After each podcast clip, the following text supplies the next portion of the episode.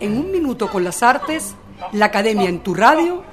André Breton, El Cartesiano y su Medium, la serie de Nadja 2, con un guiño a Walter Benjamin. Breton comienza Nadja preguntándose quién es él. Después de alabar a aquellos que en sus obras han expuesto su propia vida sin enmascararla con trucos de estuco novelesco y de postular su ideal de un libro hecho de cristal y de puertas batientes, donde nada esté oculto o encubierto, ajeno a la parafernalia introspectiva del relato psicológico, Breton vuelve a plantearse la necesidad de averiguar quién es. Insisto en reclamar los nombres, en interesarme únicamente por los libros que se dejan abiertos como puertas batientes y que no necesitan claves para ser entendidos. Afortunadamente los días de esta literatura psicológica con fabulaciones novelescas están contados. Por lo que a mí se refiere, he de continuar viviendo en mi morada de cristal, en la que en cualquier momento uno puede ver quien viene a visitarme, donde quien soy me será revelado más pronto que tarde grabado al diamante.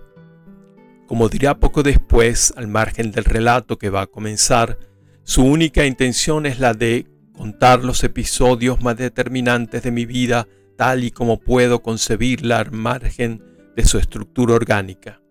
Esta insistencia en indagar acerca de la propia identidad que encontramos en muchos otros textos de Breton y de otros autores del primer surrealismo pone en evidencia la crisis de la subjetividad que forma parte del cúmulo de traumas que la Gran Guerra ha provocado en los jóvenes artistas de la época.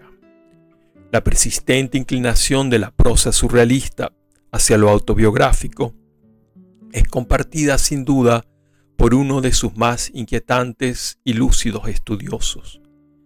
La fascinación de Walter Benjamin por el surrealismo pasa, sin duda y en buena medida, por el reconocimiento de una coincidencia entre su propia necesidad de autoafirmación psicológica y la pulsión de representación de sí mismos que embarga a los poetas más resaltantes del movimiento.